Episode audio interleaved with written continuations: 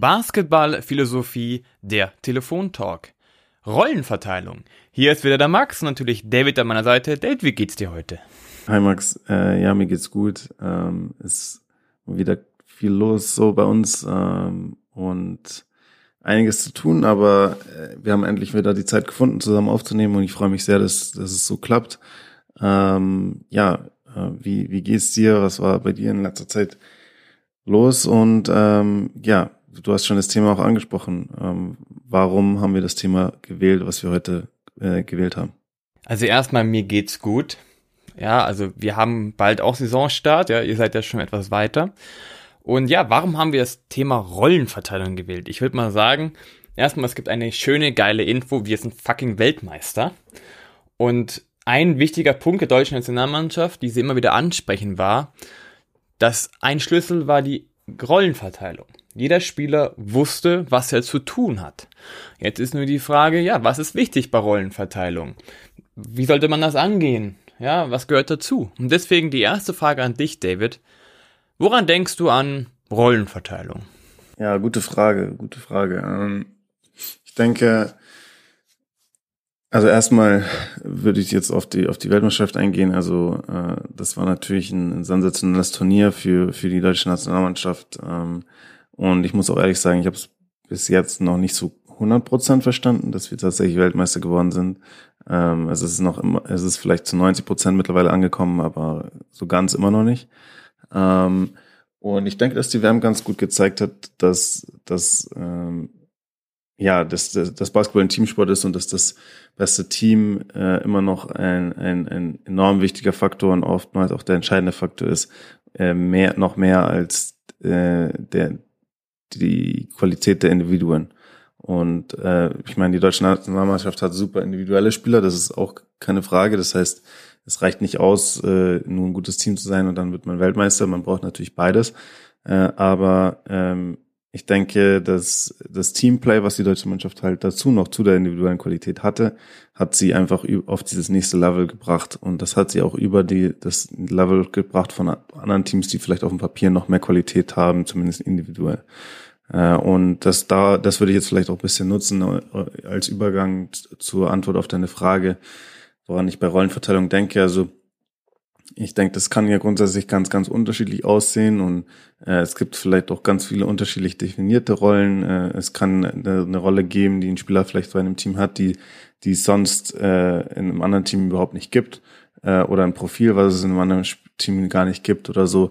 Äh, es muss auch nicht unbedingt, glaube ich, eine Rolle sein, die auf dem Basketballfeld ist. Es kann auch eine neben dem Basketballfeld sein, aber im Endeffekt das Generelle, woran ich denke, ist, denke ich, halt an den Teamaspekt. Also, äh, dass man im Endeffekt irgendwie Teamgefüge hat, äh, was halt ineinander greift. Und ähm, da ist die Rollenverteilung, denke ich, sehr wichtig in der Hinsicht, dass, ähm, dass jeder Spieler da dadurch automatisch auch ein Verständnis hat äh, vom Teamgefüge, was das Teamgefüge ist, was das Teamkonzept ist, das Teamkonstrukt ist und welche Rolle man selber darin spielt und also ähm, wie man der Mannschaft am besten helfen kann äh, wenn man da äh, so, so ein gewisses Verständnis und dann auch eine Akzeptanz hat, was diese Rolle ist, äh, dann, dann kann das, denke ich, was ganz Wichtiges entfachen, nämlich, dass man einerseits ähm, auf dem Parkett das Team nach vorne bringt, weil normalerweise die Rollenverteilung ja auch äh, im besten Falle halt genau zugeschnitten ist auf die Stärken und Schwächen der Spieler und dass man sich da sehr gut ergänzt und gleichzeitig aber auch, äh, dass es so die die ähm, Elemente im Team stärkt, die nicht auf dem Basketballfeld passieren. Also aber die trotzdem enormen Impact haben auf die, Le die äh, Leistung, die man im Endeffekt bringt. Also zum Beispiel äh, das Vertrauen zwischen den Spielern zu schärfen. Also ähm, dass, dass die Spieler ganz genau verstehen, auf den, der, auf den, den kann ich mich immer verlassen, weil wenn es wenn's, äh, um den Bereich geht oder um den Bereich geht und äh, und äh, so so entsteht halt ein, ein sehr gutes Verständnis, würde ich sagen, eine sehr gute Teamchemie untereinander äh, und, und hauptsächlich dann auch eben dieses, für mich der Schlüsselbegriff Vertrauen in, in so einer Mannschaft, in so einem Mannschaftsgefüge, äh, dass jeder sich auf den anderen verlassen kann und jeder kann sich darauf verlassen, dass, ähm, dass jeder Spieler seine eigene Rolle äh, zu dem, mit dem, mit bestmöglichen Einsatz äh, ausfüllt. Und so kann man dann, denke ich, auch äh, sich ran, ranbewegen an das Leistungsmaximum, was halt vielleicht in so einem Team dann noch drin steckt. Ja, ich würde sagen, das, das sind sehr viele gute Punkte, die du da nennst. Also Thema Vertrauen. Ja, also du denkst, also Rollenverteilung hat viel mit Vertrauen zu tun, das, das würde ich unterschreiben. Ich würde tatsächlich aber noch auf eine weitere Sache eingehen, das hat sowas mit Sicherheit zu tun, Bewusstsein und seinen Platz finden. Ja, also Rolle ist ja irgendwo auch ein Platz in einem Team. Wenn ich jetzt nämlich an die deutsche Nationalmannschaft denke, denke ich immer dran, dass das ist ein Spieler wie Dennis Schröder und hinten dran ein Maudolo. Und ein Dennis Schröder ist in dem Fall der überragende Point Guard für die deutsche Nationalmannschaft, aber Maudolo hat auch echt ein Niveau.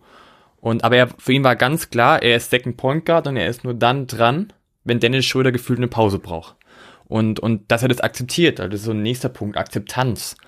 Ja, also jeder weiß genau, wofür er da ist, was, was, welche Stärken er einbringen soll, welche, welchen, welchen Rahmen er hat oder wie wichtig er in welchen Situationen ist. Also Thema Akzeptanz, Thema Sicherheit oder auch was du gesagt hast mit, es gibt ganz andere Rollen, die nicht so viel mit dem Spielfeld zu tun hat. Da denke ich an einen, an den David Krämer, ja, der, der sehr wenig Minuten gesehen hat auf dem, auf dem Spielfeld, aber dessen Rolle irgendwo auch war, jeden Punkt zu feiern, für das Team da zu sein, einfach für gute Energie zu sorgen, immer Positivität auszustrahlen und trotzdem gleichzeitig zu wissen, wenn ich reinkomme, gebe ich mein Bestes, aber ich weiß, ich werde nicht so oft reinkommen.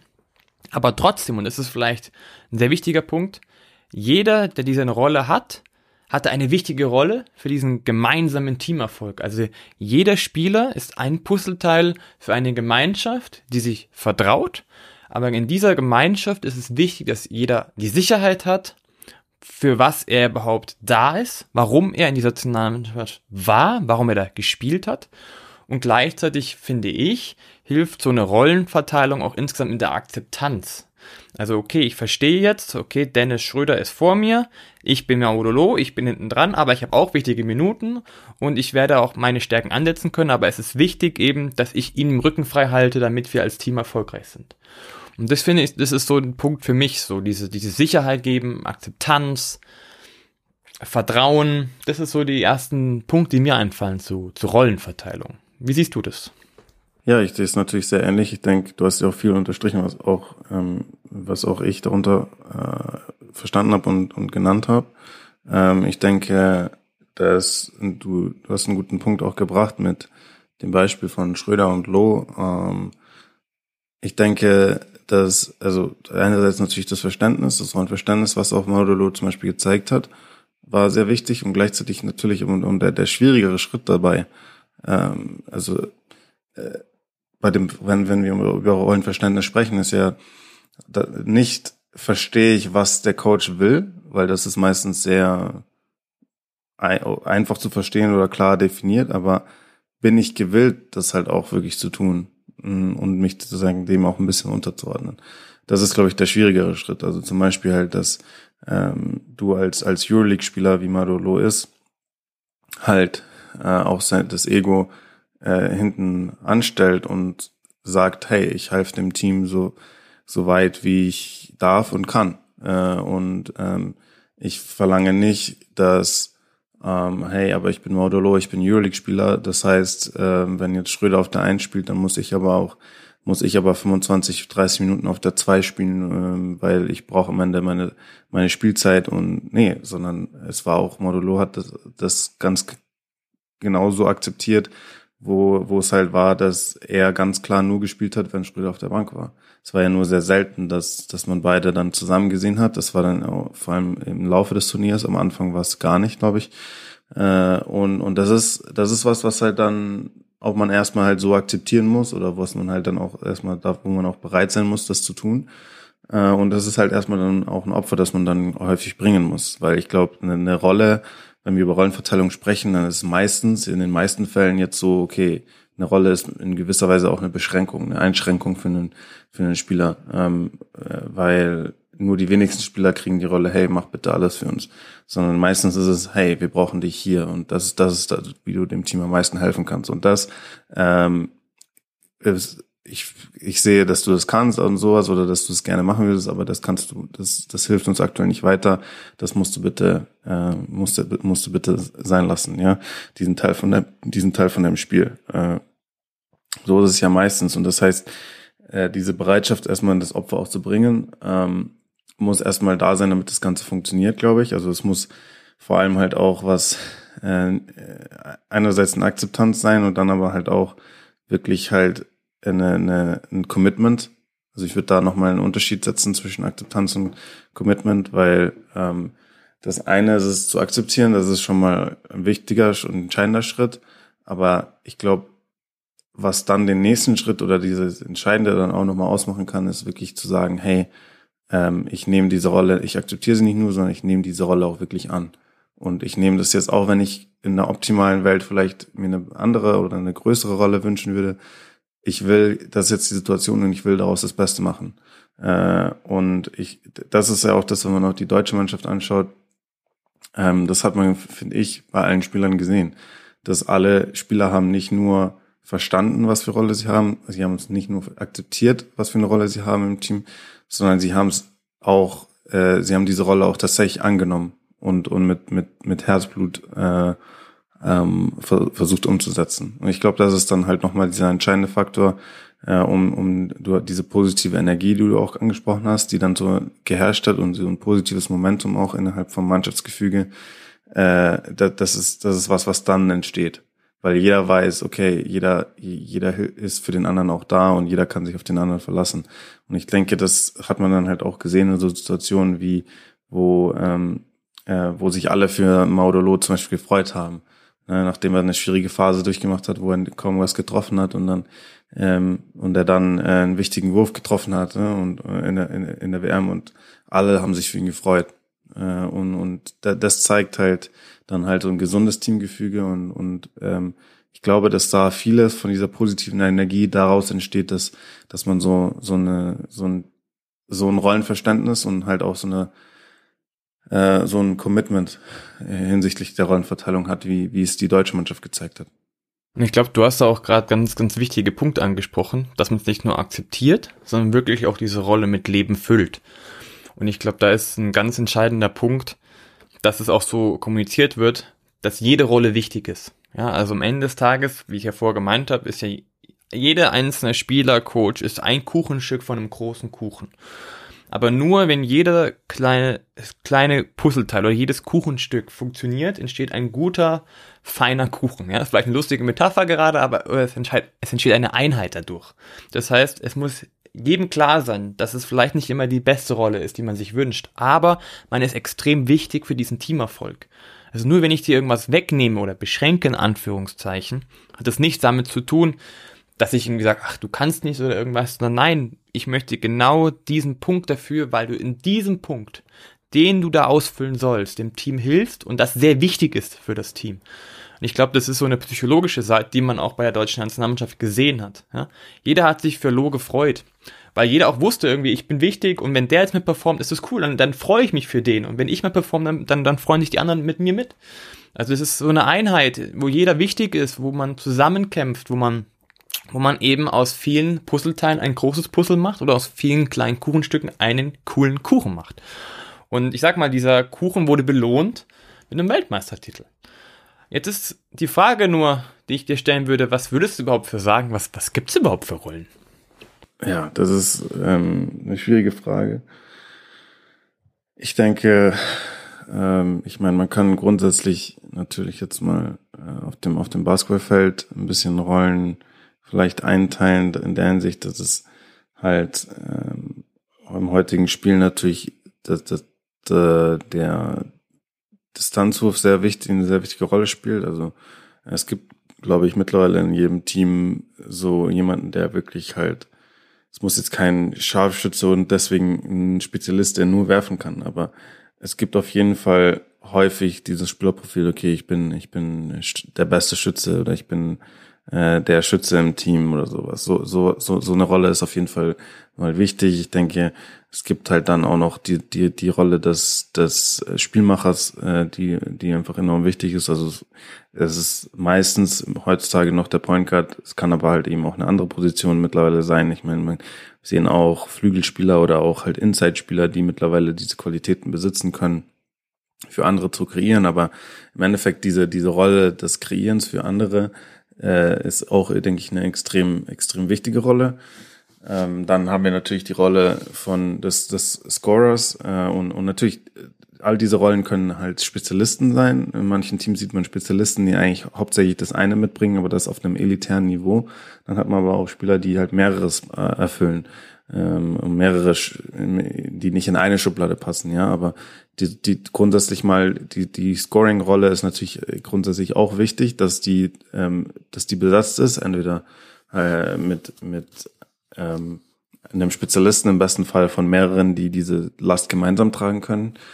Ähm, und dann natürlich defensiv ähm, gibt es natürlich viele Rollen, die, die, die, die Rolle des Ringbeschützers, die, ähm, die Rolle des äh, ich, defensiven Initiators, würde ich jetzt mal sagen, der, der ähm, vor allem äh, die, äh, den Spielaufbau des Gegners stören kann äh, in, in Mann-Mann-Verteidigung, die ähm, besten Perimeterverteidiger.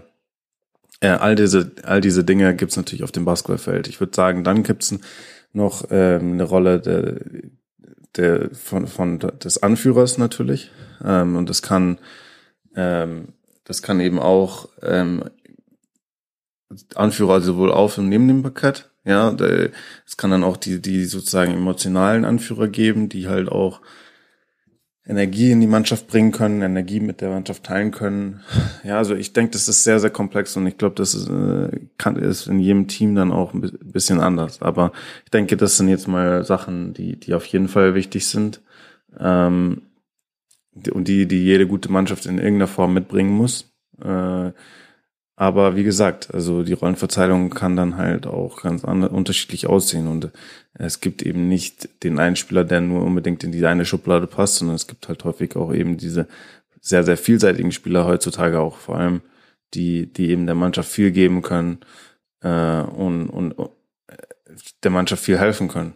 Äh, und, und da ist es dann halt auch nochmal vielleicht interessante Frage, die man, die wir auch besprechen können, wie man halt ähm, damit umgeht. Also äh, in, in so einer, weil äh, das ist ja ein bisschen so eine, so eine sehr positive Sache, aber gleichzeitig macht sie auch ein bisschen komplex, weil meine, wenn man jetzt ein Team hat von, ähm, ich sage jetzt mal zwölf Spezialisten, wo der eine kann nur werfen, der andere kann äh, nur passen, der andere kann nur scoren, äh, der andere kann nur verteidigen, ja, dann macht die Rollenverteilung sehr einfach, weil man hat da eigentlich quasi keine, die, die Rollen verteilen sich von selbst. Äh, aber gleichzeitig macht es das, macht das, glaube ich, nicht unbedingt ein gutes Basketballteam, weil, ähm, weil man einfach halt dann auch zu, zu leicht zu bespielen ist für den Gegner, zu leicht zu attackieren ist für den Gegner. Äh, und wir sehen ja auch vor allem heutzutage eben diese enorm vielseitigen Spieler und die eben der Mannschaft viel geben können. Und ich denke, das ist natürlich ein riesen, riesen Upgrade und ein riesen Vorteil, wenn man das hat, diese Vielseitigkeit. Aber gleichzeitig macht es dann halt so, dass neben dem Parkett oder die, die Rollenverteilung und das Mannschaftsgefüge kann dann halt eher komplexer werden, weil wie, wie, ähm, wie schafft man Klarheit dann auch innerhalb der Mannschaft und Verständnis von, was sind die Erwartungen an mich, was sind die Erwartungen an den anderen und wie können wir als Mannschaft zusammen funktionieren. Ich glaube, das ist halt dann nochmal so eine Herausforderung, die dann da entsteht. Also welche, welche Frage würdest du also praktisch stellen daraus? Ja, wie, wie man, ähm, wie man Rollenverteilung am besten ähm, kommuniziert beziehungsweise initiiert, äh, wenn man wenn man Spieler im Kader hat, die sehr sehr vielseitig sind und die sehr sehr viel können, sehr sehr viel verschieden und und auf der Mannschaft auf verschiedenen Wegen helfen können. Also da fällen mir gerade ein paar Punkte ein. Also wie gesagt, erstmal, was du ja schon angesprochen hast, ist erstmal zu wissen, welche Rollen es überhaupt gibt. Also ich würde ganz kurz nochmal da ausschweifen. Also bei mir ist zum Beispiel so klar, welche Position, vermessen vielseitig, aber dann, was ist die offensive Rolle, defensive Rolle, was ist so, so eine Aufgabe in jedem Feld, Leader, Mentor, gute Laune und so weiter, oder was ist auch noch, welche Scoring-Art, ja, also bringst du mit, oder welche darfst du mitbringen, ja, bei mir gibt's welche, die können alles machen, bei mir, dann gibt's wieder welche, die sind ein sehr gute Dreierschützen, deswegen sollen die das machen, aber vielleicht nicht mit gegen Kontakt im 1 gegen 1 oder 1 gegen 2 scoren, aber das sind verschiedene Punkte, das ist erstmal so dieses, das sind meine Rollen. Jetzt in einer optimalen Welt, ja, würde ich sagen, dass, dass das einfach hinzubekommen, fängt es tatsächlich schon vor dem ersten Trainingstag an. Und zwar nämlich, wenn man den Kader überhaupt erstmal sich überlegt. Das wäre natürlich die, die, die Op das Optimum, zu sagen, man, man holt sich auch Spieler und bespricht praktisch schon gleich die Rollen oder, oder weiß schon vor, welche Rollen man inwiefern vergeben will. Das ist so der erste Punkt, wo ich sagen würde, das wäre optimal. Aber das ist oft nicht so, weil sich einfach die Spieler anders entwickeln, man sieht es anders, dann Verletzungen, man hat ein anderes Commitment, man sieht die Spieler erst so richtig im Training. Deswegen ist die Frage, ja, wie, wie kriegt man das hin, jetzt den, den, den zu vermitteln? Das war ja deine Frage, richtig? Ja, ähm, genau. Also halt einfach, äh, wie man, wie man mit vielseitigen Spielern halt, äh, genau, wie man da die richtigen Platz findet in dem Mannschaftsgefüge dann auch und wie man das ähm, gut kommuniziert mit der Mannschaft und gleichzeitig halt, also und somit Klarheit schafft für die Spieler und, äh, und gewisserweise aber halt auch vielleicht gar nicht vollständig Klarheit schafft, weil man will vielleicht halt auch, dass, dass jeder alles macht und so, aber also es ist halt dann manchmal ein bisschen schwierig, weil Spieler halt, glaube ich, das für Spieler manchmal sehr wichtig ist, dass sie äh, verstehen genau, was, was es von mir erwartet. Äh, und ich glaube, das hilft manchmal halt den Spielern, um äh, sich auf so, sozusagen sowas Klares vor Augen, Augen zu haben, so äh, worauf sie sich dann halt auch konzentrieren können oder äh, das gibt ihnen manchmal dann auch das Selbstbewusstsein einfach das zu tun, was sie jetzt tun. Äh, und nicht irgendwie zu viel nachzudenken oder so. Das, das meine ich halt, weißt du, also und das ist halt manchmal, glaube ich, ein bisschen eine Herausforderung vielleicht, wenn man halt vor allem sehr viele Spieler hat, die viel machen können und äh, einen sehr ausgeglichenen Kader hat, äh, wie man das halt dann festlegt. Genau, also das war so ein bisschen meine Frage. Also ich würde da sagen, da ist sehr zentral einfach der Coaching-Staff, ja, äh, in der Verantwortung. Also es geht darum, auch sich als Coaching-Staff ein bisschen zu überlegen, eine gewisse Hierarchie in der Mannschaft. Ja, also wer bringt was mit, wer, wer ist vielleicht der Go-To-Guy, wer nicht. Wer hat eben diese Fähigkeiten, diese Fähigkeiten, klar. Also das, es gibt vielseitige, vielseitige Spieler, aber meistens haben die Spieler doch gewisse Stärken und dementsprechend macht es einfacher.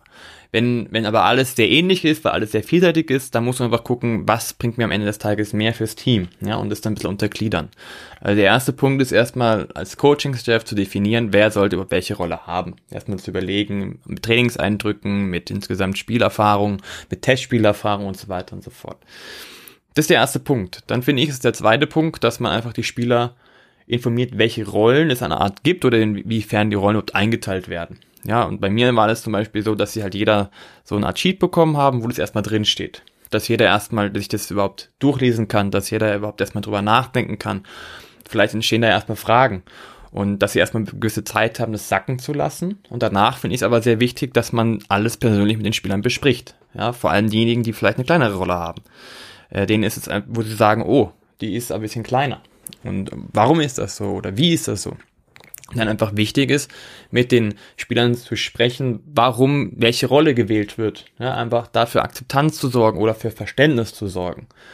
Und dann gibt es natürlich auch Spiele, die sagen, oh, äh, das ist aber nicht die Rolle, so die, die ich gerade mag, die, die zu mir passt. Warum habe ich die? Und dann einfach genau zu erklären, was die Hintergründe sind. Weil je mehr man erklärt, warum man etwas wählt, warum das genau zum Teamerfolg beiträgt, bin ich davon überzeugt, hilft es, Akzeptanz zu fördern. Das ist der erste Punkt. Der zweite Punkt ist es, ich habe sogar das Gefühl, dass Spieler sogar sehr, sehr zufrieden allein des schon, deswegen schon sind, wenn sie eine klare Rolle haben. Weil es auch viel einfach Sicherheit bringt, was du vorher gesagt hast. Also erst so etwas Schriftliches, wo du es jetzt wirklich sehen kannst, wo du dir deine Gedanken machen kannst und danach einfach die, die persönliche Sprache, ja, dieses persönliche Gespräch mit den Spielern, Rückfragen zu stellen, vielleicht selber ihnen mal zu sagen, hey, erklär mir mal deine Rolle, wie ich sie gerade gegeben habe. Wie, wie, wie findest du die? Was ist das überhaupt? Dass da wirklich auch ein Verständnis da ist. Und dann einfach drüber zu sprechen, ja, findest du gut, was findest du nicht so gut? Dann, wenn, wenn da rauskommt, oh, die, die ist super, die Rolle, dann sage ich, ja gut, passt, perfekt.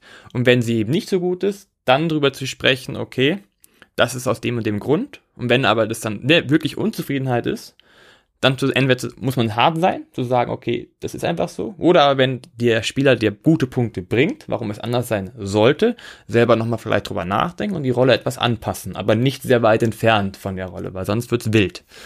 Und das sind so die, die drei Punkte. Erstens, als Coaching-Staff überlegen, wer welche Rolle haben soll, was welches Spiel, was überhaupt zu deinem Spielsystem passt, zu der Idee passt des Spiels, dass ein Team erfolgreich ist. Zweitens, ihm mal die Rolle erstmal in Anführungszeichen hinzugeben, um selber zu überlegen und drittens dann mit den Spielern persönlich darüber zu sprechen und irgendwelche Hindernisse oder Unstimmigkeiten aus der Welt zu schaffen und Akzeptanz zu fördern. Okay, ja, ich denke, das Das hast du jetzt sehr gut beschrieben, was, was da auch so der richtige Ansatz sein kann. Äh, und ich gehe jetzt nochmal davon aus, dass es auch so dein Ansatz ist, wie du das mit deiner Mannschaft handelst. Ähm, vielleicht auch darauf bezogen mal die Frage an dich jetzt hat, welche, wie wichtig ist die Rollen, Rollenverteilung grundsätzlich in deinem, für dich als Coach und in deinem Spielsystem und vor allem auch, ähm, wie, wie sieht so eine typische Rollenverteilung in, äh, in deiner Mannschaft aus? Also sind das eher Rollen, äh, die abseits vom Feld zu tun haben oder äh, sind die Rollen eher mh, auf dem Parkett verteilt äh, oder was, was spielt eine größere Rolle vielleicht? Äh, wie würdest du das beschreiben, einfach nur bei dir, wie es bei, wie, es bei dir persönlich ist? Also wie meine Rollen praktisch sind oder welche Rollen es gibt. Genau, also muss da jetzt nicht genau äh, jede, jede Rolle eins zu eins sagen oder dass so, so ein Spieler und so ein Spieler muss unbedingt oder ich will einfach nur allgemein ähm, was so dein Ansatz in deiner in deiner Philosophie hinsichtlich Rollenverteilung ist und wie wichtig ist Rollenverteilung in deiner Philosophie, in deinem Spielsystem auf dem Parkett und wie wichtig oder ist es abseits von dem Parkett? Also wo, wo ist es, wo ist vielleicht auch der Fokus, wenn du jetzt äh, Rollen deiner Mannschaft äh, verteilst oder Rollen nach, nach Spielerprofilen auch vielleicht suchst, die, die, die dir wichtig sind? Ähm, wo, wo, ist, wo ist da der Fokus darauf, wenn du jetzt auf, auf, auf mögliche Rollen schaust?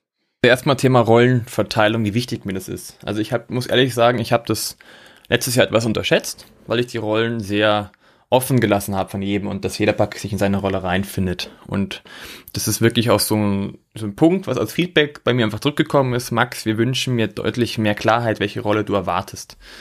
Ähm, dass einfach jeder genau weiß, was er leisten kann, wo er den Fokus noch mehr raufsetzen muss, weil es ist am Ende so, niemand kann alles, ja, und es ist auch okay so. Und ich habe auch verstanden und ich finde es auch richtig, jetzt einfach den Spielern klare Rollen zu geben, dass, dass sie einfach diese Sicherheit spüren können und dass sie auch wissen, was, was, was sie gut machen und was sie nicht gut machen sollen. Oder nicht gut machen ist Blödsinn, aber wo sollen sie den Fokus hinlegen, um etwas besonders gut zu machen? Und deswegen, was gibt's für Rollen bei mir? Klar, also irgendwo auch die Positionen, also die Grundpositionen, ja, sind trotzdem sehr positionsfrei, aber so die Grundposition, wo sollen sie überhaupt spielen? Dann gibt's einfach Rollen offensiv und defensiv, also sehr auf dem Spielfeld lastig. Dann finde ich auch eine Art von Scoring. Also manche Spieler haben mehr Freiheiten zu scoren, andere haben weniger Freiheiten zu scoren. Ich bin zum Beispiel ein Freund, der sehr gerne 1 gegen 0 scoren lässt. Das heißt, also der Ball muss viel laufen, was andersrum heißt, dass viele die Rolle haben, den Ball auch einfach zu passen und nicht gegen 1 gegen 2 zu ziehen oder irgend sowas.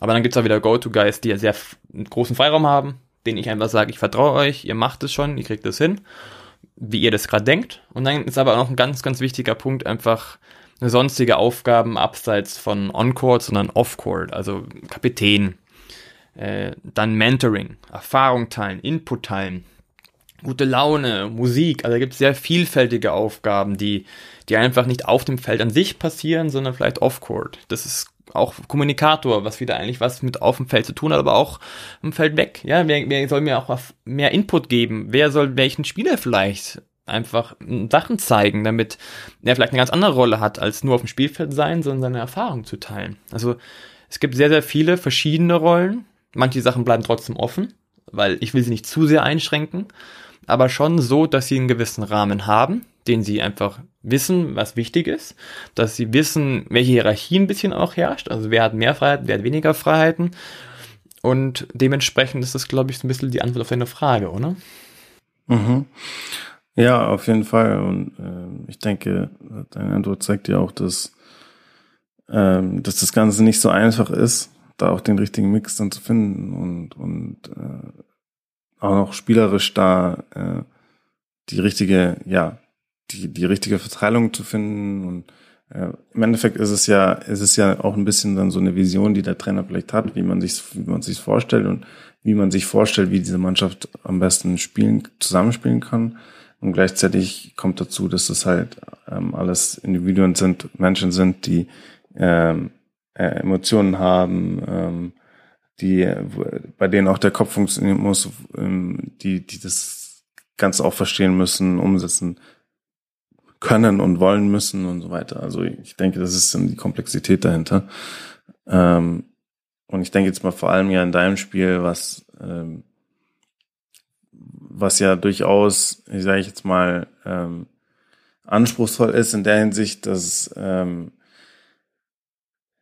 Spieler es auch erstmal verstehen müssen, wie du spielen willst äh, und wo jetzt die Spieler frei, äh, genau die dann Freiheiten haben und wo nicht und wo, wo sie die Freiheiten aber auch unbedingt halt ausspielen sollen und äh, und dann halt auch zu wissen sozusagen oder die richtige Mischung zu haben äh, in, innerhalb des, des Mannschaftsgefüges hinsichtlich der ich habe jetzt mehr diese Rolle und ich habe mehr diese Rolle äh, kann durchaus gleich, denke ich jetzt mal, eine sehr große Herausforderung auch sein. Ähm, wie, wie würdest du sagen, dass es ähm, würdest du, weil wir haben ja schon häufig jetzt gesprochen, die Frage kommt mir jetzt gerade so ein bisschen spontan, aber ähm, über freies Spiel gesprochen, ne? Und und ich und es ist ja auch was, was was dir wichtig ist. Wie kann man das auf einen Nenner bringen, sozusagen das Thema Rollenverteilung und freies Spiel? Freies Spiel muss man so definieren, dass wir schon Trigger haben. Ja? Also ist nicht alles komplett frei, sondern man hat schon Entries.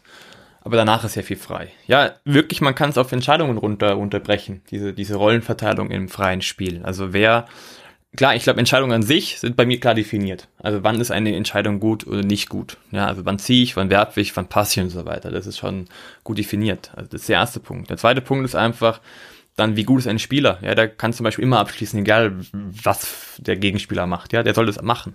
Denn der nächste hat aber eine gewisse Fähigkeit, nämlich schnell zu sein. Ja, in seinem freien Spiel hat eine schnelle Entscheidung und ist aber vielleicht nicht der allerbeste äh, Korbattackierer. So, dann ist halt seine Aufgabe, durch seine Schnelligkeit für andere zu kreieren, ja, also einen Vorteil zu generieren. Und dann hat jemand anderes wieder, der ist halt groß und der, der ist an seiner Rolle, hey, guck mal, auch irgendwo Screen stellen, gucken, dass du Vorteile für andere generierst, dass du dann wieder schnell rollst, dass du dadurch den Ball bekommst, da du aber vielleicht nicht die allerbesten Moves und die allergrößte Geduld hast, hast du vielleicht nur ein Dribbling, ja, und, und wenn dann nicht dann nichts rauskommt zum Scoren, dann soll es den Ball weiterpassen.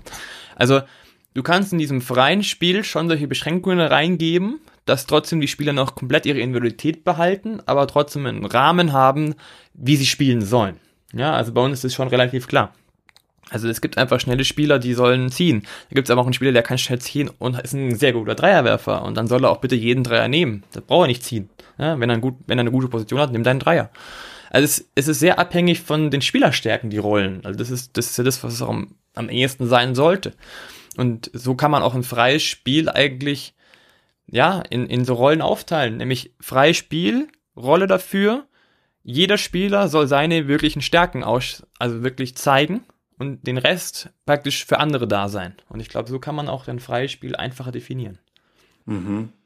Ja, ich denke, das hast du gerade sehr gut, sehr gut erklärt. Ähm, das ist mehr dann halt auch auf, auf die, es ist dann mehr auf die Fähigkeiten bezogen, hey, das ist, was du gut kannst, das, was ich in dir sehe.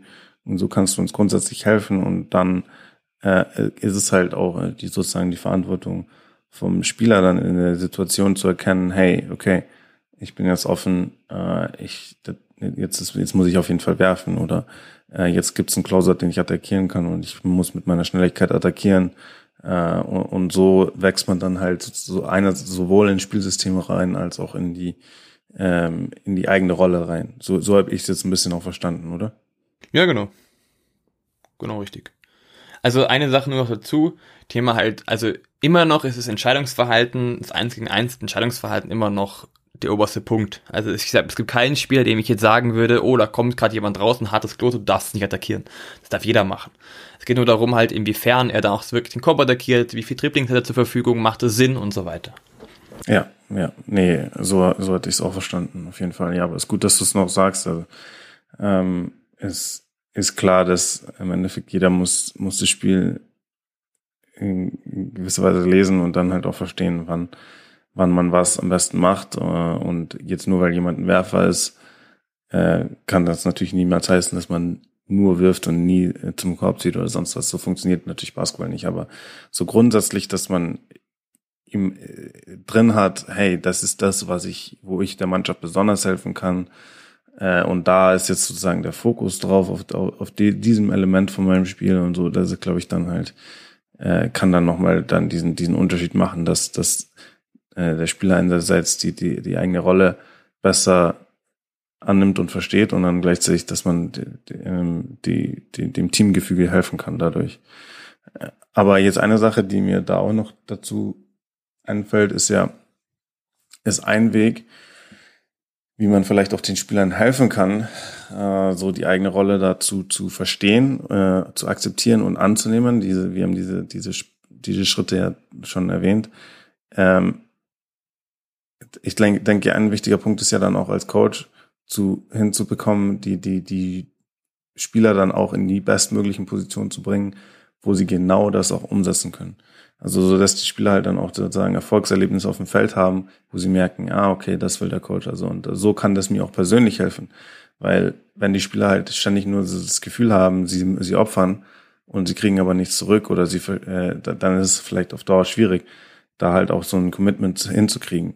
Aber wenn die Spieler halt dann gleichzeitig auch merken, okay, der Trainer will, dass ich das und das mache und auf dem Spielfeld zum Beispiel äh, der Trainer will, dass ich ähm, zum Korb gehe, in die Zone komme und, und, und äh, attackiere. Und im Spiel bin ich ständig in der Situation, dass ich, ähm, dass ich äh, aus dem Catch attackieren kann, äh, lange Closeouts habe, weil ich, weil wir vorher den Ball bewegt haben. Und ich habe jedes Mal äh, eine, eine, eine offene Zone, wo ich scoren kann und wo ich an die Freiwurflinie komme, dann machst du es, denke ich, halt einfacher. Auch äh, dann zu sagen, okay, Coach, ich verstehe, was du was du mir sagen willst äh, oder äh, das, das, äh, das kann ich so umsetzen. Ich würde sagen, du hast gerade wichtige Punkte dazu gesagt. Also man braucht natürlich diese, diese Art Belohnung, oder? Das meinst du? Ja, einfach nur so, genau, also ich denke, das ist halt, ich glaube, es ist halt wichtig, dass es zusammenpasst. Einerseits, was man halt sozusagen in der Rollenverteilung mit den Spielern mitgibt und gleichzeitig, was die Spieler dann im Endeffekt auch im Spiel umsetzen.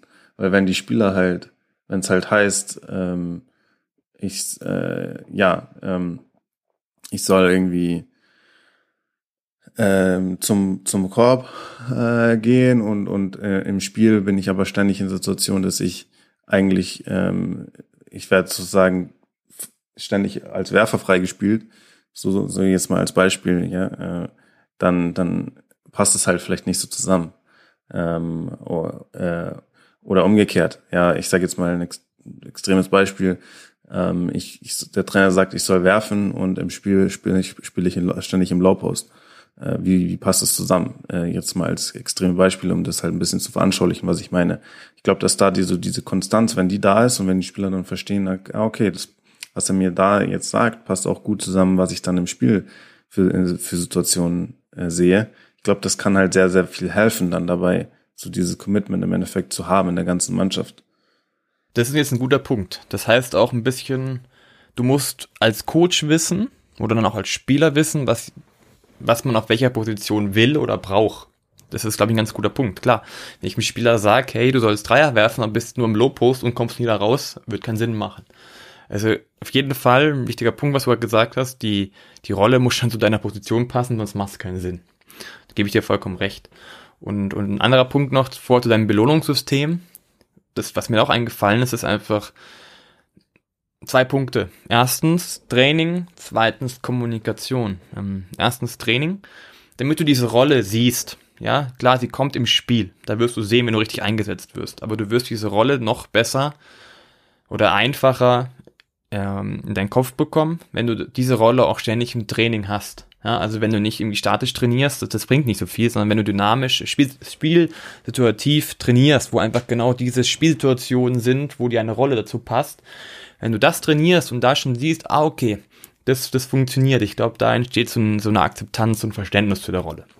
Das ist der erste Punkt. Und der zweite Punkt ist, Kommunikation ist einfach eine Rolle ist eine Rolle und du hast auch einmal mit dem gesprochen, das ist nett und ihn auch, auch auf Papier geschrieben, ist auch nett, aber es braucht, glaube ich, eine ständige Kommunikation miteinander. Feedback, ja, es war gut, es war nicht so gut. Ja, du kannst nicht jedem Spieler gleich viel Feedback geben, das geht einfach nicht. Ein Coach und, und 15 Leute oder 10 Leute in der Halle, da kannst du nicht bei jedem Training geben, das gleiche Feedback geben. Aber du kannst trotzdem wieder mal sagen, hey, das war genau richtig, das war gut. Oder danach sehen, okay, das war nicht so gut ist, entweder gleich ihm sagen oder danach ihm zeigen, hey, guck mal, wenn du das und das machst, passt es mehr zu dem, was du eigentlich machen kannst. Und das ist, glaube ich, auch so zwei wichtige Punkte, um so, so Rollen auszufüllen, dass sie sie auch wirklich oft testen können und auf der anderen Seite, dass sie Feedback bekommen, ja, dass sie das, dass sie das, was sie machen, gut machen und gleichzeitig, dass sie auch verstehen, was ihre Rolle wirklich ist. Mhm. Ja. Ja, nee, das ist ein guter Punkt auf jeden Fall. Ähm, ja, äh, ich würde sagen, es ist halt diese, diese Balance, die ich mal, die man da dann herstellen muss, so zwischen ähm, ich, ich zeige dir auf, das und das, was ist, ist was ich äh, von dir sehen will. Das, in den Situationen bist du häufig, siehst du dich häufig im Spiel wieder und so kannst du der Mannschaft helfen. Äh, und gleichzeitig natürlich auch ähm, so jetzt nicht das alles so festzufahren unbedingt. Also ich glaube, weil im Endeffekt ist ja Basketball halt auch so ein so ein flüssiges, so ein schnelles Spiel und äh, es gibt häufig dann Situationen, wo man eben, wo Spieler in Situationen sind, wo, wie, wo, wo man, wie, wie man es vielleicht nicht genau aufgemalt hat und wie man es vielleicht nicht genau trainiert hat, sondern äh, es im Endeffekt äh, ja müssen die Spieler auch spielen, so so kann ich es vielleicht sagen, aber äh, so ich glaube auch, wie du gesagt hast, schon, schon häufig gesagt hast, das Thema Sicherheit zu geben dem Spieler ist sehr, sehr wichtig. Da spielt halt Rollenverteilung eine, eine, eine wichtige Rolle. Ähm, und gleichzeitig ähm, natürlich auch hervorheben, so was die Schwerpunkte sind, ne, was die Schwerpunkte sind, was der Spieler äh, bringen soll äh, und was der Spieler halt auch im System, im Spielsystem, sowohl im Spielsystem als auch im Mannschaftsgefüge halt äh, bringen soll und leisten soll. Ich glaube, wenn man da so ein bisschen die Verbindung herstellen kann, ähm, ist damit, äh, geht man, ist man damit schon sehr, sehr weit. Ähm, ähm, aber ja, äh, im Endeffekt kann natürlich auch die Rollenverteilung jetzt irgendwie nicht alles sein. So, ähm, so ja, das ist jetzt deine Rolle und das ist jetzt alles in Stein gemeißelt und ähm, so, so kann es natürlich, glaube ich, dann nicht funktionieren. Ähm, aber äh, ja, es ist, es ist, es ist durchaus, glaube ich, ein wichtiger Punkt, äh, der, der so eine gute Basketball-Teams und äh, ausmacht, äh, weil, weil, weil da ein sehr, sehr gutes, glaube ich, immer ein sehr gutes Verständnis dann in so einer Mannschaft herrscht. Was ist meine Aufgabe? Was ist, worauf wird besonders geachtet? Worauf liegt besonders der Wert in mir, in dieser Mannschaft? Ähm, ja, ich glaube, das ist, es ist ein, ist ein wichtiger Punkt, um, um eben so, wenn, wenn wir auch über die Rolle des Trainers reden, jetzt von, ich will das Beste aus einer Mannschaft rausholen, ist das, denke ich mal, jetzt nochmal so, so ein Punkt, wo das, keine Ahnung, was so 10, 15 Prozent, in manchen Fällen vielleicht viel größer, ja, äh, ähm, aber in anderen Fällen vielleicht die entscheidenden 10, 15 Prozent ausmacht, ähm, dass, dass man da so eine Klarheit schafft in, in, in der Mannschaft. Ähm, und, und so dann halt auch sozusagen das Maximum, Maximum oder das Potenzial, was in der Mannschaft steckt, tatsächlich auch, auch rausholen kann. Du, ich finde das gute Punkte und ich würde jetzt dich aber gerne eine andere Frage stellen. Und ich stelle dir mal vor, du bist Spieler. Ja? Jetzt die Frage an dich. Das ist jetzt schon mal schwierig. Das ist schon mal schwierig. Jetzt muss ich mich hier rein in einen guten Spieler schon mal hineinversetzen. Das ist schon mal schwierig, weil das kann, konnte ich nie von mir behaupten. Ist egal, du kannst es. jetzt, okay, okay. jetzt aber die Frage. Stell das mal vor. Und jetzt, was würdest du sagen, wenn du jetzt ein guter Spieler wärst, der jetzt eine Rolle bekommt, was wäre die denn wichtig? Ja, wenn du jetzt wirklich mal nicht aus Trainersicht redest, sondern jetzt überlegst als Spieler, boah, wenn er mir diese Rolle so sagt, dann, dann, das finde ich gut. Das ist klar, jeder ist anders, aber jetzt nur mal, stell, versetz dich mal in diese Lage rein, was würdest du gerne wissen wollen oder wie würdest du es gerne wissen wollen? Erstmal nochmal, und, und, um zu sagen, also ähm, es ist nicht, es ist schwierig für mich. Ähm, also ich kann natürlich die Frage so beantworten, wie ich bestmöglich, so, so gut wie möglich, aber gleichzeitig ist es halt muss man halt auch sich klar sein, so, ich war jetzt zum Beispiel nie in den Schuhen von einem guten Spieler. Also deswegen wäre das halt auch so was, was ich definitiv immer dann halt auch den Spieler fragen würde, jetzt sage ich jetzt mal schon wieder aus Trainersicht, aber ähm, halt auch nicht unbedingt Sachen anzunehmen. Ne? Also jetzt für zum Beispiel für jemanden wie mich, ich würde jetzt nicht annehmen, dass ich verstehe, was jetzt ein guter Spieler denkt. Oder wa was sich der jetzt vorstellt über seine Rolle oder so. Weil ich keine Ahnung habe, ehrlich gesagt, oder ich kann mich halt vielleicht einfach nicht hineinversetzen in so jemanden, weil ich das einfach nicht bin. Ähm, deswegen, da, da sollte man, glaube ich, halt auf jeden Fall mal, entweder man war ein guter Spieler und man kann das sehr gut aus eigener Erfahrung äh, verstehen. Äh, und ansonsten ist es, glaube ich, halt auf jeden Fall wichtig, dass man da auch äh, nicht äh, jetzt die, die eigenen Gedanken auf die Spieler dann projiziert.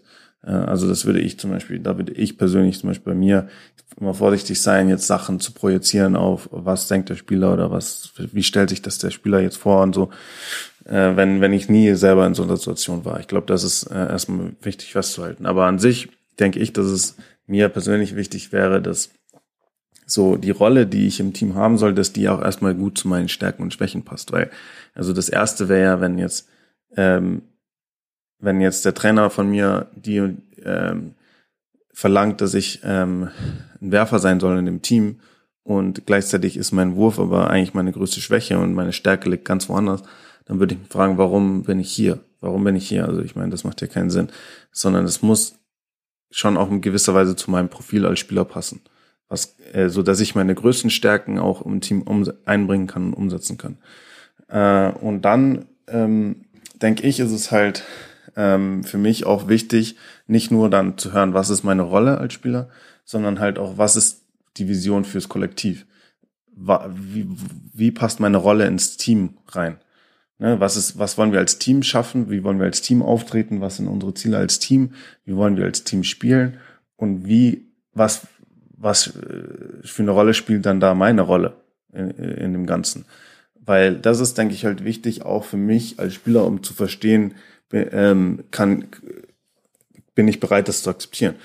Weil ähm, wenn ich als Spieler dann klar sehen kann, das ist die Vision vom Trainer und so und so wollen wir halt zusammen spielen und deswegen ähm, so kann ich dem Team am besten helfen, weil äh, wir dann als Team halt, äh, da kann ich vielleicht einem anderen Spieler helfen, dessen Rolle noch besser umzusetzen. Äh, das macht es einfacher, dann halt auch auf Sachen zu verzichten. Zum Beispiel, ähm, wenn ich äh, ein Spieler bin, der sehr, sehr viel äh, so äh, Würfe aus der Mitteldistanz aus dem Dribbling nimmt, ja. So, und das habe ich immer eine ganze Karriere gemacht und jetzt komme ich hierher und der Trainer sagt, hey, die Würfe wollen wir nicht. Ähm, dann, dann ist es erstmal was, was ich als Spieler opfern muss. So, hey, okay, das habe ich in letzter Zeit immer gemacht, also das bin ich, da bin ich aber eigentlich gut drin, das, das äh, ist aber eigentlich Teil von meinem Spiel. Das, das, das ist, ist erstmal was, das muss ich geben. Äh, und dann ist es aber, glaube ich, auch wichtig zu verstehen, war, wie passt das ins Kollektiv? Warum will der Trainer das? Äh, weil wie wollen wir als Team dann überhaupt spielen? Wenn ich dann vielleicht verstehe, dass wir gleichzeitig in der Mannschaft jemanden haben, der ähm, so gut im Catch and Shoot ist oder der so äh, so athletisch ist und so gut äh, attackieren kann aus dem aus dem Catch heraus oder so. Da, da, und dass dann der Trainer sagt zu mir, hey, ich will nicht, dass du diese Midrange-Würfe nimmst, weil du hast die Fähigkeit, wenn du, wenn du dich in diese Mitteldistanz begibst, du hast die Möglichkeit, du hast die, äh, die Athletik, die Geschwindigkeit, du kannst auch in die Zone kommen. Und wenn du in die Zone kommst, dann ziehst du die Verteidigung auf dich und du kannst so dem Mitspieler helfen, weil du, du spielst den Kickout und wir haben die Werfer da draußen. Wir haben die Athletik da draußen, um den nächsten, um den Closer zu attackieren und wieder in die Zone oder an die, äh, äh oder zum Ring zu kommen. So äh, passt das zusammen. Und dann habe ich vielleicht, dann habe ich halt auch ein besseres Verständnis. Okay, dafür opfere ich das. Weil dann, dann heißt es nicht so, okay, ich gebe jetzt und ich verstehe nicht, warum ich das eigentlich gebe und ich will das aber eigentlich machen, sondern dann ist es so, mh, okay, äh, ich muss das zwar jetzt vielleicht ein bisschen aufgeben und ich kann nicht so spielen, wie ich es bisher gemacht habe, aber gleichzeitig helfe ich meinen Mitspielern und im Endeffekt werden wir alle dadurch besser werden. Das ist, glaube ich, jetzt immer sehr, sind, sind so die wichtigsten Punkte, die ich mir vorstelle. Also was ich dann auch groß raushöre, ist dieses, äh, warum mache ich das überhaupt? Ja, ich denke, das ist wichtig. Also ich glaube, ähm, da, da, das ist halt auch ähm, so eine Sache, ein Thema der Kommunikation, ne, dass man das auch den Spielern wirklich erklärt oder dass, dass die Spieler auch das Ganze verstehen, ist, ist sehr, sehr wichtig, weil äh, das sind halt keine Roboter oder Schachfiguren, die ähm, ja, Schach passt, ist Schach passt vielleicht gut als Metapher dazu, weil äh, wenn ich jetzt im Schach kann ich mir was überlegen. Ich kann überlegen, ah, okay, der Zug macht vielleicht Sinn, weil ich denke vielleicht ein paar Schritte voraus und das könnte mir da vielleicht helfen und dann dann mache ich den Zug und dann ist die ist, ist die Figur auf der auf der Position. So und dann sehe ich, was der Gegner macht äh, und entweder das war jetzt ein guter Zug oder es war vielleicht ein schrecklicher Zug, weil ich was übersehen habe, aber der Zug ist gemacht und äh, die Figur ist dort, wo sie ist. Äh, aber jetzt im, im Basketball, wenn man, ist es ja keine Figur, sondern das ist ein Mensch. Und wenn ich jetzt einfach nur dem, dem Spieler sage, sei in der Position oder Spiel so, weil so sehe ich, so sehe ich das, ähm, aber der Spieler selber ähm, weiß, versteht gar nicht warum, ja, dann, dann ist, dann ist es halt, dann funktioniert es halt, glaube ich, nicht. Weil im Endeffekt muss sich ja der Spieler dann richtig verhalten. Der Spieler muss ja auf dem Parkett selbstständig von sich aus richtig spielen, so wie man es, so wie man sich vorsieht für den Spieler. Und nicht wie beim Schach, wo ich die Figur einfach in die Hand nehme und dorthin stelle, wo ich sie haben will. Ja, und, und ich glaube deswegen, weil da sozusagen auch eine gewisse Eigenverantwortung halt vom Spieler dann da sein muss, muss halt auch das Verständnis vom Spieler da sein, was soll ich tun, aber nicht nur was, sondern warum soll ich es tun. Weil nur dann sich der Spieler halt auch konstant dann so verhalten kann, wie es, wie man sich vielleicht fürs Team und für, äh, ähm, für die Mannschaft wünscht. Du, ich glaube, das sind sehr, sehr wichtige Punkte, was du gesagt hast. Ich würde das mal zusammenfassen, vielleicht aus Spielersicht, dass das vielleicht, wie ich es verstanden habe. Erstens, es ist wichtig zu wissen, in welchem Kollektiv, warum man das überhaupt machen soll. Also, was ist überhaupt die Idee für alles, für das ganze Team? Ja, würde ich mal sagen, ist vielleicht eine ganz gute Sache. Dann zweitens, was du auch gesagt hast, auf das selber sehen, ja, wie welche Rolle überhaupt funktionieren würde. Deswegen würde ich sogar sagen, erstmal train trainieren, die Sachen durchmachen, alles mal zeigen, dass jeder überhaupt ein Grundverständnis hat von einer Rolle, schrägstrich Position. Und dann erst, wenn jemand schon weiß, okay, das wäre das, das wäre das und, und da geht's so in die Richtung, dann mit den Spielern zu reden, die, die Rolling klar zu machen, aber ganz wichtig zu wissen, warum machst du das? War, das ist der Grund, weil du dem Team aus dem Grund hilfst. Und was auch wichtig ist, damit das Verständnis da ist oder Spieler verstehen, was sie tun.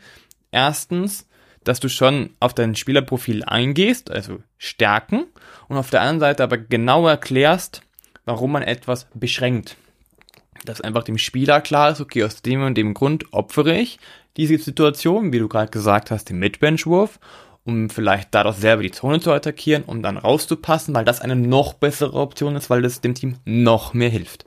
Ist es so was, wenn man das zusammenfassen könnte, was du gerade aus Spielersicht erklärt hast?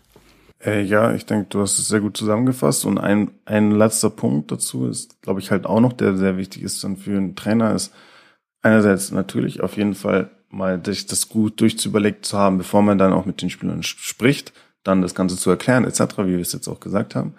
Aber dann halt auch ganz wichtig, würde ich sagen, das Zuhören. Auch auf Feedback vom Spieler.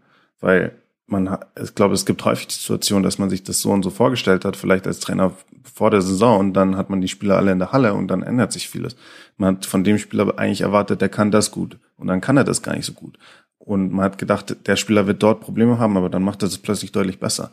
Oder man hat gedacht, der Spieler ähm, äh, wird dort gut sein, aber plötzlich ist der Spieler dort der Beste in dem Bereich. Und dann halt auch sozusagen das Feedback der Spieler zu hören, nach, äh, wie, wie, wie, was die Erfahrung der Spieler war, jetzt das umzusetzen und was die Spieler vielleicht äh, für Vorstellungen haben. Das ist, glaube ich, wichtig, dass man das darauf auch eingeht. Das heißt, äh, nicht unbedingt, dass man, ähm, also ich glaube, da sollte es auch vielleicht nicht immer diese Extreme sein, so wie das Extrem, ich sag, so ist die Rollenverteilung und so ist sie in Stein gemeißelt und die Spieler haben nichts zu sagen. Ich denke, das ist so kann es nicht funktionieren. Gleichzeitig ähm, kann es aber auch nicht funktionieren, dass man sagt, hey, ähm, ich will gern, dass du äh, weniger aus der Mitteldistanz wirst und dann ähm, kommt nach zwei Spielen der Spieler und sagt, hey, ich habe aber Bock da drauf und dann ähm, sagt man halt, okay, wenn du das, wenn du es so siehst, dann, dann mach halt. So kann es dann auch nicht sein. Also ich meine, man muss natürlich schon, gewisse Dinge sind halt dann vielleicht nicht verhandelbar. Ja, und auch wenn man, vor allem, wenn man dann das Gefüge sieht und man auch sieht, wenn, wenn ich dem Spieler das erlaube, dann äh, schadet das der Mannschaft vielleicht in dem und dem Bereich oder schadet einem anderen Spieler vielleicht in seinem Spiel. Ähm, also da muss man, denke ich, auch die Balance finden, weil es kann, äh, ich glaube, das kann sich sehr, sehr viel auch ändern dann, äh, die, die Rollenverteilung. Und es ist vor allem halt auch, wie gesagt, wichtig, dass die Spieler sich auch dann in gewisser Weise daran auch wohlfühlen. Und wenn man jetzt eine Vorstellung hatte für einen Spieler und der Spieler sagt, es funktioniert für mich einfach überhaupt nicht, äh, dann, dann muss man mit so einer Situation auch umgehen und dann muss man sich damit auseinandersetzen und schauen, wie kann ich mich anpassen, wie kann ich das vielleicht insgesamt anpassen, damit wir eine Lösung finden, die für alle einigermaßen funktioniert. Ich glaube, das ist dann noch so der letzte Punkt, also dass man da auf jeden Fall sich nicht verschließt für vor Feedback von den Spielern und da auch definitiv auch die Spieler mit einbezieht. Das heißt, ein wichtiger Punkt ist einfach die zweiseitige Kommunikation. Absolut. Gut. Du, ich würde sagen, das waren sehr gute Punkte. Hast du, hast du noch irgendwas, was dir zu diesem Thema einfällt? Äh, nee, ich denke, das sind so die Punkte, die mir jetzt mir in den Sinn gekommen sind bisher. Ich denke, das ist insgesamt natürlich ein, ein, ein wichtiges Thema, dann aber auch ein, Thema, was halt so unterschiedlich sein kann. Also in jedem Team sieht es anders aus und äh, das eine funktioniert so und, äh, und ganz anders funktioniert es woanders. Und äh, ich glaube, das kann man schwer halt so auf eine Sache irgendwie runterbrechen. Ähm, aber das waren jetzt so meine Gedanken zu dem Thema. Also würde ich sagen, Rollenverteilung ist insgesamt individuell aber das waren jetzt mal so unsere ersten Gedanken zu diesem Thema. David hat wieder Spaß gemacht. Ich danke dir. Ja, danke dir. Hat mir auch Spaß gemacht und hoffentlich finden wir bald wieder die Zeit äh, für unsere nächste Folge. Das würde mich sehr freuen. Und jetzt erstmal an euch die Frage, wie würdet ihr Rollenverteilung angehen? Passen unsere Gedanken vielleicht auch zu euren Gedanken oder habt ihr weitere Ideen? Das war die Folge Rollenverteilung. Bis zum nächsten Mal. Ciao.